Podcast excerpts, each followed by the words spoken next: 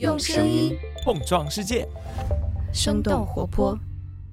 欢迎大家收听《哈佛商业评论》专属播客节目《新增长学院》，我是好久不见的主播马小麻。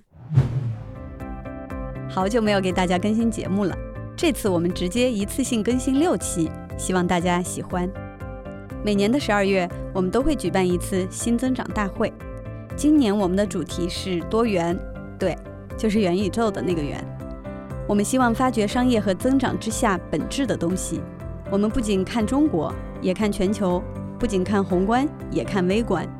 基于这些思考，我们又从十几位嘉宾的发言中挑选了六位，做成节目分享给大家。而现实的问题是，我们已经来到了一个货币洪水的时代。那么，我们如何去看清楚方向，找到未来呢？说实话，这是挺悲观的。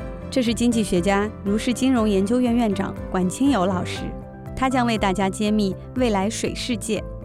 那天在会场，他特别开心地跟我说：“全球秩序，这是我研究的重点领域啊！”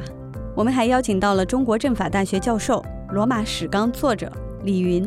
商业的繁荣不可能是一枝独秀，它一定是在一个文明当中有一个系统性的架构来支撑它，就像罗马的官道。中国的高铁，他们都不是纯粹商业的结果，但是他们支撑了商业的繁荣。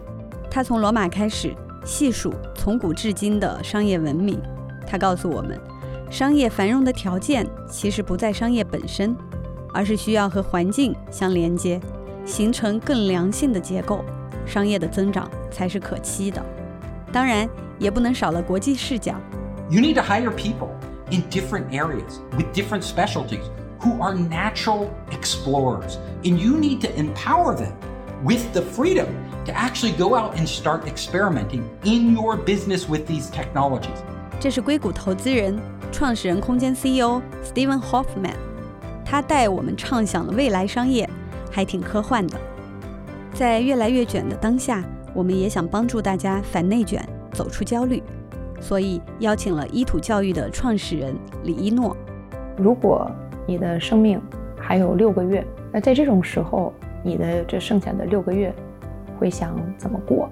或许这个问题听起来有点鸡汤，但思考这一问题的过程，却是可以帮助大家走出焦虑的关键。希望上面的六位嘉宾能给大家带来灵感，在这个多元的世界里，也能发现自己的新增长方向。